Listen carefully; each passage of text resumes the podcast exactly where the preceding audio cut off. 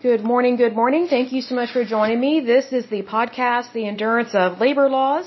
I'm your lovely host, Lesley Sullivan. Today is episode 227, and we are going to take a look at the Administrative Office of the United States Courts. So I had not heard of this before, so this is new to me. But before we dive in, as usual, let me give a big shout out to my listeners because we do love to see you guys here. And also do check out our YouTube channel we are slowly adding more and more videos there, so things are going well. So a big shout out to New York, California, Virginia, Illinois, Oklahoma, Texas, Pennsylvania, Oregon, and Kansas. In terms of countries, the United States, India, Italy, and Palestine. Good to see all of you. Okay, so again, we are going to be discussing the Administrative Office of the United States Courts. So this was formed August 7th, 1939. The jurisdiction, of course, is the United States Judiciary. Um, they're headquartered in Washington, D.C. In terms of employees, they have, give or take, about 30,000 employees, and that is as of 2020. So quite a few employees. So those are federal employees. So that's a lot of people to be working for the federal government that get amazing uh, federal government benefits in terms of health insurance and things like that. Now their annual budget is a bit excessive. This is ridiculous. Their annual budget as of 2021 is 7.8 billion dollars, and that's billion with a B. That's ridiculous. There is so much waste and fraud going on in Washington D.C.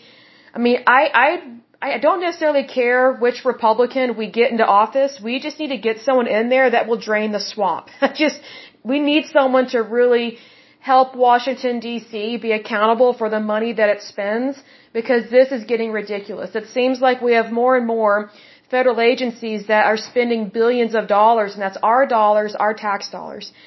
So in terms of, you know, agency executives, they have a director and then a deputy director.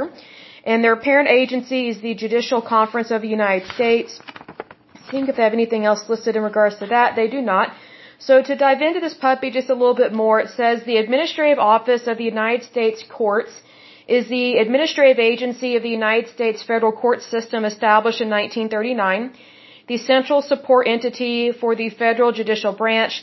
The AO provides a wide range of administrative, legal, financial, management program, and information technology services to the federal courts. So there's a reason why they're wasting and spending so much money. If you think about administrative costs, Administrative costs for, you know, whether it's a federal agency or a state agency or even just a, a company in the private sector, administrative costs, I would say, are one of the biggest things that is just sucking the money out of anything and everything. And that would include HR departments, that would include, include legal departments, and just people that are quote unquote, uh, quote unquote administrators. You know, people that want to be administrators, to me, they're just professional paper pushers because I don't really see any good that they're doing. And I've met administrators over the years. I have, you know, I haven't yet to meet a good one that I'm actually impressed with what they do. Um, so they're just kind of elitist sometimes, so I'm not always a fan of that. But in regards to this puppy here, it says it is directly supervised by the Judicial Conference of the United States, the body that sets the national and legislative policy of the federal judiciary, and is composed of the Chief Justice, Chief Judge of each Court of Appeals, a district court judge from each regional judicial circuit, and the Chief Judge of the United States Court of International Trade. The AO implements and executes judicial conference policies as well as applicable federal statutes and regulations. The office facilitates communications within the judiciary and with Congress, the executive branch, and um, the uh, excuse me on behalf of the public. For that, let me rephrase that. And the public on behalf of the judiciary. Sorry, this is written kind of weird. My apologies. So anyway, um, you basically have a bunch of professional paper pushers that are making 7.8 billion dollars off of the people that actually pay the taxes. So not always a big fan of that, but it says the mission of the Administrative Office of the United States Courts is to provide a variety of support functions to the United States federal judiciary. The, the AO prepares and submits the budget for the courts to the judicial, judiciary, uh, sorry, excuse me, judicial conference for approval by Congress. It analyzes legislation from Congress that will affect the court's operations or personnel, and it interprets and applies the new laws. It also provides administrative help to members of the courts in the form of clerks, probation and pretrial services officers, court reporters, and public defenders. It also works together with the General Services Administration to develop and operate suitable accommodations for federal courts, either in federal buildings or in standalone federal courthouses. So basically a lot of waste and fraud because it, you know, it doesn't take a genius to know how to operate these things like this. Like there are a lot of things that they could easily streamline and save us millions, if not billions of dollars. So in terms of the structure of this agency, it says the director of the AO uh, serves as secretary of the Judicial Conference and is appointed along with the deputy director by the Chief Justice of the United States. The AO includes an Office of the General Counsel, Office of Judicial Conference Executive Secretariat, Office of Public Affairs, Office of Legislative Affairs, Office of Judges Programs, Office of Court Administration, Office of Human Resources, Office of Finance and Budget, Office of Facilities and, Sec- uh, and Security, Office of Defender Services, U.S. Probation and Pretrial Services System, Office of Information Technology, and they have an Office of Internal Services. So there's a lot of waste and fraud going on because just think about all these departments that we don't actually need. Um, like, for example, Office of Court Administration, you know, like, and then also they could probably downsize Office of Human Resources. What you need to remember is that with each one, with each one of these offices, they typically have a overpaid administrator in charge of it, and then they just kind of hire their goons. So that's why DC is a swamp. Like it's not like a corporation. You know, you know, in the private sector, you can hire and fire very easily. But unfortunately, you know, within our federal government, there are way too many positions that are appointed, and they are not appointed um, to very good people. I would say. So this is why there's so much waste and fraud. It's very much like the EPA and other federal agencies where they are up in the billions of dollars that they are spending, but it's like not a whole lot of good is, is getting done. So, needless to say, it's not always good when you have people that are just getting appointed all the time, as opposed to going through a, a properly vetted system, meaning that they have to be, I would say, questioned or uh, investigated, or maybe they need to be voted into office. Because a lot of these positions are just appointed, and it's like, okay, well, you know, who do you think um, these bureaucrats are going to appoint into these different offices? They're going to appoint their buddies. It's like the good old boy system. You know, it's kind of like you scratch my back, I'll scratch yours. That's what's going on with this, and that's why there's waste and fraud. Um, a little bit of history about this puppy here. It says the Administrative Office of the United States Courts was established by an act of Congress on November 6th in 1939. With the establishment of the Administrative Office, also known as AO, and the Circuit Judicial Councils, Congress for the first time provided the judiciary with budgetary and personnel management agencies that were independent of the executive branch of government. I'm not so sure how I feel about that because um, you still have these goons that are in charge of it, so that's kind of a problem.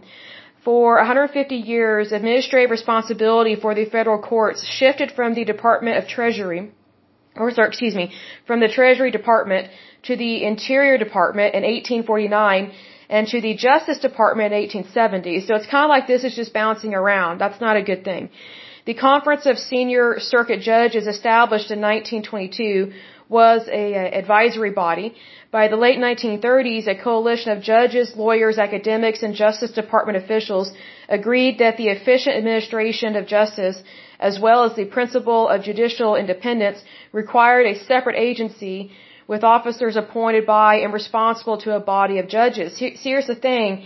Um, I am in favor of separating the powers. That's great. But here's the thing. All they really did was separate it, create its own federal agency, and notice who they got to think about this. Judges, lawyers, and academia.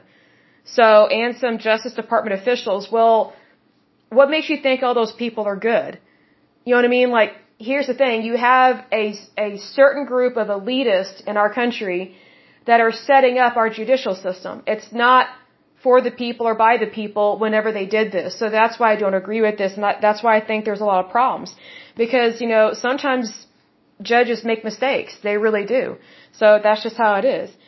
Goes on to say, by the early 20th century, some judges expressed concern that the Justice Department's administrative oversight of the courts was ineffective and more importantly posed the threat of interference with the judicial process. Reform proposals, re, excuse me, reform proposals range from separate appropriation bills for the courts to the authorization of, of senior circuit judges as administrators for all the courts within their respective circuits. some circuits established conferences of judges to discuss problems of case management and court administration. The Roosevelt administration's Judicial Reorganization Bill of 1937, best known for its provision to enlarge the Supreme Court, because also Roosevelt was trying to pack the court, not a very good thing to do. He was kind of a crook. Um, included uh, make uh, recommendations for reassignment of judges and improved case management.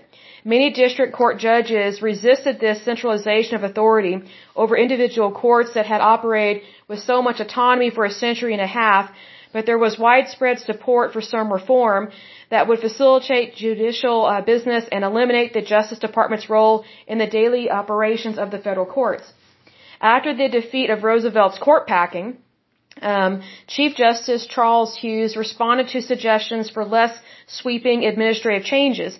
He appointed members of the Conference of Senior Circuit Judges to work with representatives of the American Bar Association and Justice Department officials to draft legislation that would improve the efficiency of the courts at the same time that it respected the decentralization character of the federal judicial system.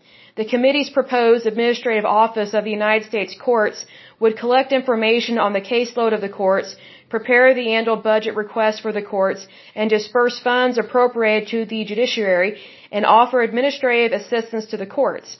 The act authorized the Supreme Court to select the director of the administrative office, but at uh, but at the insistence of Chief Justice Hughes, the office was to operate under the supervision of the Conference of Senior Circuit Judges rather than the court. The committee proposal uh, found broad support in both the Senate and House of Representatives, which considered several versions before passage in August 1939. The act established circuit judicial councils through which the courts of appeal judges would review the caseload reports of the administrative office and instruct uh, district judges on what was necessary to expedite the court's business. It also mandated annual circuit conferences at which circuit and let's see here, circuit and district judges would meet with members of the bar to discuss judicial administration. Here's the thing, they're not getting any information from the American people. So again, they're only looking to themselves to answer the problems of everybody, and that's not right. So you have the court system that isn't really for the people by the people. That's the problem. Like, do you really want lawyers and judges to be in charge of everything in our country? Like that, that's what this reminds me of. Now, most lawyers and judges are good people. I say that cautiously because sometimes lawyers get a bad rap, but here's the thing. When you have the few in charge of the many, that's not a good thing. And that's what's going on here. So they do have quite a few past directors of the administrative office. Um, so it goes back to 1939 and, you know, the years they, it kind of changes here a little bit. But like, for example, there was Henry Chandler, Warren Olney, I think that's how you pronounce his name, the third, Ernest uh, Friesen, Rowland Kirks, um, William Foley, uh, Leonidas Ralph Mecham. Wow, his parents really wanted to give him a different name. Uh, James Duff, Thomas Hogan, John Bates, and James Duff again. So it's one of those things. I'm not a fan of the good old boy system because it kind of reminds me of a car dealership where you know the, the salesman, you know, they will pull ranks and they will cover for each other, but they will also have backbiting and try and steal from other people's car deals. That's what it kind of reminds me of. But still, like whenever you work at a car dealership, which I have years ago, I mean, it was its own culture. It was its own nucleus and it was bizarre. It was not professional. Um, it was not good natured. And I kind of feel like this is how this is. Like it is its own culture. And the reason why it is its own culture is because you have an entire public sector industry that is being dominated by lawyers. I don't agree with that. You know, I've tried to date lawyers. They are awful. they are awful. And you know, I've gone out with some really good looking men over the years and there are some really good looking men that are lawyers. But man, um, I just was not impressed with their morals and values because they don't really have morals and values. They don't really have integrity because it's been my experience that lawyers can be bought and sold depending on the opinion and depending on the amount of money. I mean, just think about lawyers that willingly defend, you know, I'm not talking about public defenders, but lawyers you know, that, that can't wait to defend someone who's really evil just because either A, it, it really gets their name in the paper or they can make a lot of money off of someone like that. So, I mean, it, you know, if they're trying to seek legal advice from the American Bar Association, um, I think that's wrong. They need to go to God's holy word. You know, because that is the final authority on this planet. Whether you like it or not, God's holy word is final authority. So, you know, maybe our judges should pray about this as opposed to just looking to each other or looking to the American Bar Association. Because I guarantee you, lawyers and judges don't have all the answers. I mean, I mean, I, we do have a good judicial system, especially when compared to other countries, but it can be far better. Like, you know, for example, and I'll close with this, you know, during the Ronald Reagan years, um, they implemented a war on drugs kind of regime. And, you know, as I said in times past, I was a little girl when all that was going on. And when I became a teenager, I very quickly realized that, you know, that war on drugs is just overly punishing people. That's putting people that are non-violent offenders into prison with people that are violent, uh, they are violent offenders and it's just not a good thing to do. So our court system and our legal system has made many mistakes over the years. So needless to say, we need to do a better job of reining in corruption before it actually takes place. Because, you know, this whole war on drugs, I've said this before, that I remember the whole DARE system or the DARE program or whatever being implemented and being taught to kids in grade school. And so they, they would have a police officer come talk to our, to our class in grade school and it was a female cop and she was a witch. We hated her. She was horrible. She was evil. She was mean. She hated children.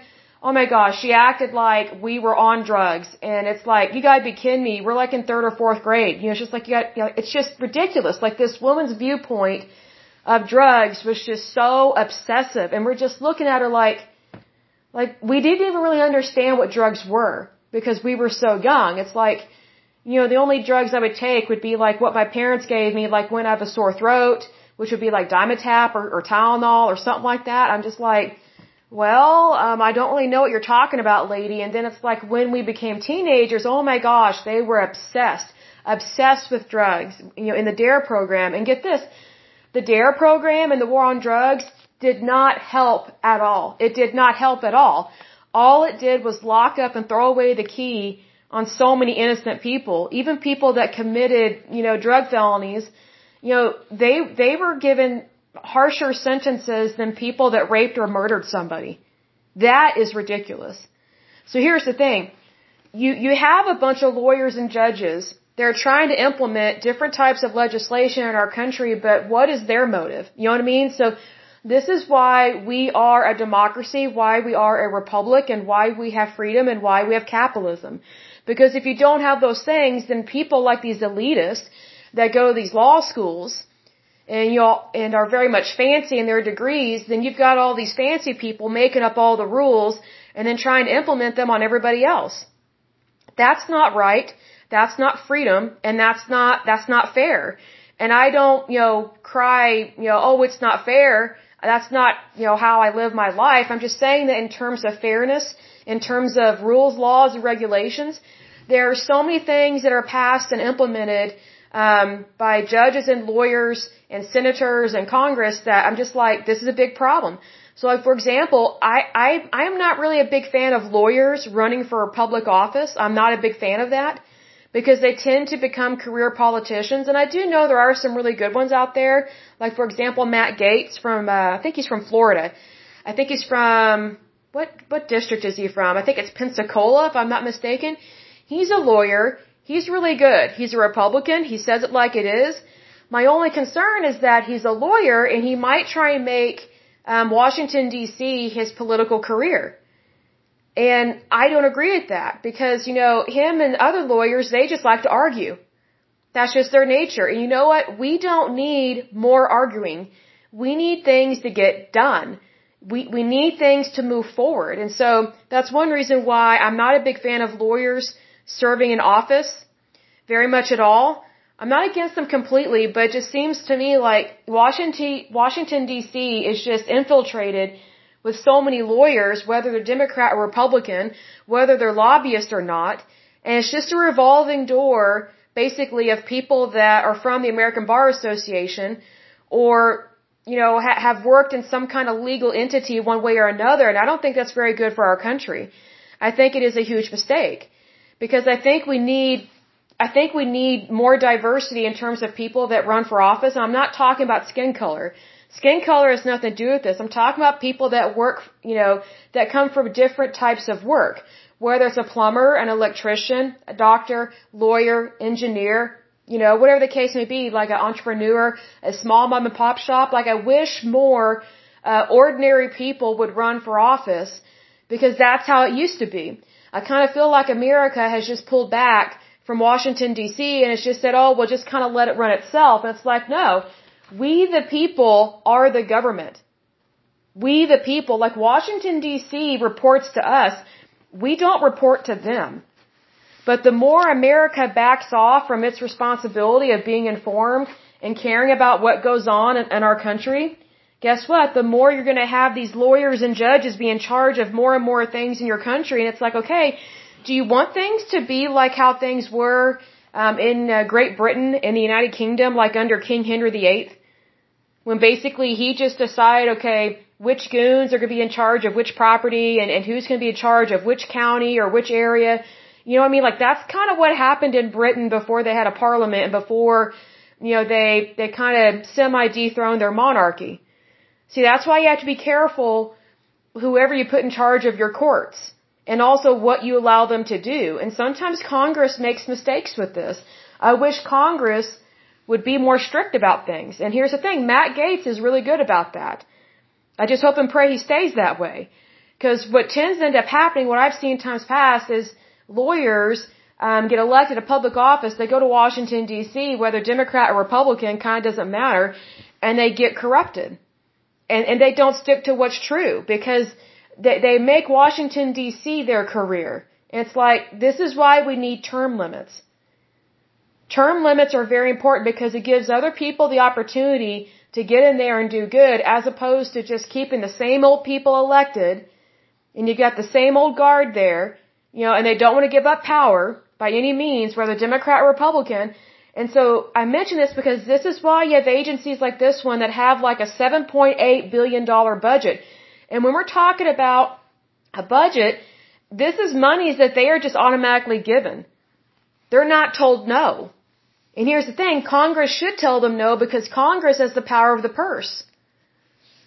But see, here's the thing, there's so many federal agencies, they, they say, oh, you need us, you need us to operate, you need us in order for the country to function. No, we don't. No, we don't. We do not need a federal agency that operates on almost $8 billion a year, and that's just one federal agency. That, that is ridiculous. It should not cost that much to run our court system. It just shouldn't. Things are becoming more and more digital these days, so you think it would be cheaper, not more expensive. You think things would be more streamlined, but here's the thing, with, with our federal government, they love to waste our money. That's just kind of their hobby and what they like to do, and so they just view our tax dollars as basically their private little slush fund. So you have to remember, like this is a almost eight billion dollar annual budget. Monies are given, uh, monies are given almost every year. Well, actually, it is every year because it's annual but they only have a little over or a little less than 30,000 employees. So you, let's say, let's just say it's 30,000. You have 30,000 employees that are spending almost $8 billion every year. Those are some very expensive employees. Very expensive. And that's just one federal agency. That's ridiculous. You know, it kind of reminds me of the Department of Defense. You know, I just wonder if this agency is ever audited because if they're anything like the DOD, it's like they get offended if you want them to audit themselves or you want them to get audited. They get offended because they're like, who are you to question us? You know, we're the DOD or whatever. It's like audits are, to me, audits are non-negotiable. And here's the thing, the American people can request an audit at any time of our federal government. We have every right to do that. And here's the thing, these different federal agencies, they should be doing audits every year. They need to have an internal and an external audit. Every year. No questions. No questions asked, just do the audit. Meaning no excuses. You have to do the audit. and we want the results. And those results, all of it needs to be, to be released to the American public. We need that information. Because just with this one agency, we're talking almost $8 billion every year. At least that we know of. I'll put it that way, that we know of. So, you know, it's one of those things that if, if, if audits are not being done on these agencies, then how do we really know what's going on? You know what I mean? Like, this is a, you're dealing with a lot of money, you're dealing with very important work, and you're dealing with quite a few employees, about 30,000 employees. So we definitely need to streamline this, make it way cheaper. I mean, they shouldn't be costing more than like, I don't know, 500 million a year. I mean, even that is a lot. I mean, that, we're talking millions of dollars here, folks, millions. And it's ridiculous. Almost $8 billion every year goes to this agency. Gee, who loves money? Judges and lawyers. The federal government. These federal agencies. This is why we have an issue with appointing so many people to these positions when they need to be elected and there needs to be accountability. What I find very interesting is that a lot of these agencies, like the more people they have appointed to positions, the, the angrier they get whenever they are supposed to be audited. Because they don't, be, they don't want to be held accountable for what they do and what they don't do, and they don't want to be held accountable for the money that they spend that is not even theirs. That's the problem. So needless to say, this agency, they need to be dethroned. Big time. See, because I, I, I guarantee you, when someone or if someone dethrones them federally, excuse me, on a budget level, I guarantee you they will squeal like pigs on this. And they'll say, oh, you need us, you need us, you know, you know, we, we help with the court system. Guess what? This agency wasn't around for the longest time in this country. We had a court system long before this agency came about. And before this agency came about, $8 billion was not being spent every year on stuff like this. This is ridiculous, folks. An agency like this, I, I think they need to go away. I, I think it. I think they need to consolidate. This is ridiculous. I mean, do we need courts? Yes, but we don't need a big old fat tick federal agency to be in charge of our courts. I don't think that's a really smart thing to do. I mean, it's costing us $8 billion. Just think how much good can be done with $8 billion not going to this agency. We could help the mentally ill, the homeless, the elderly. You know, we could help the chronically ill. I mean, just think about all that we could do, and then we could also help our veterans get the care that they need. See, here's the thing. It seems to me like every time they create a federal agency, it's just more money going down a rat hole. And then there's no accountability. Like, here's the thing. Until I found this online, because I was looking at all these different federal agencies within the federal government, because this does affect workers' rights. Court systems very much affect workers' rights especially $8 billion worth. And this is every year. See, I did not know about this office until I started looking at every federal agency within our federal government. I'm like, what in the world is this thing? Never heard of it. I think it's ridiculous, but here's the thing. You know, it will be very hard to dethrone these people, but with God's help, you know, you know, we can definitely streamline this and make sure they're not spending $8 billion a year. Because here's the thing, judges and lawyers, they love money. They love money. Just take a look at, at the divorce court system, basically. And like whenever rich people get divorced, oh man, the court system loves those court cases. And they love to drag them out. Lawyers love to drag out court cases because they can make more money that way per hour, per day, per week, per month, per year. They don't want an easy settlement. You know, they don't want to be accommodating. That's the problem. There's a lot of greed in these agencies. It's like what I've said in times past. You know, greed is not just in Wall Street. It's in so many other places and it's even worse. It's way worse in other places because agencies like this are not regulated like, you know, they're not regulated like Wall Street. They're not regulated by the federal government. They've kind of been given a free pass, just like the EPA. They can just spend and spend and spend and there's no accountability. It's like, okay, um, you know, isn't this kind of contributing to inflation? Well, very much yes. Very much so. I would say yes, that is true. Because just think about it. We have one agency that's $8 billion a year spending our money. And it's like, just think about how many, how many people have been wrongfully convicted and they're sitting in prison. And then, you know, what really shocks me with that is that the court system will know that someone has been wrongfully convicted, but they refuse to release them. Or they take forever to release them. I'm like, the moment someone is innocent, they need to be released immediately. Immediately. But our court system won't do it. I think one of the biggest problems is the whole war on drugs thing. That mentality, that stupid mentality has permeated and just spread all across our court system. And I've seen it happen here in Oklahoma. It's horrible. I mean, we've come a long way, but there's still more good to do. And so we can always push forward and we can always do better and be better. And I think that is very important to do so. But I will go ahead and end this podcast. But as usual, until next time, I pray that you're happy, healthy, and whole, that you have a wonderful day and a wonderful week. Thank you so much. God bless and bye bye.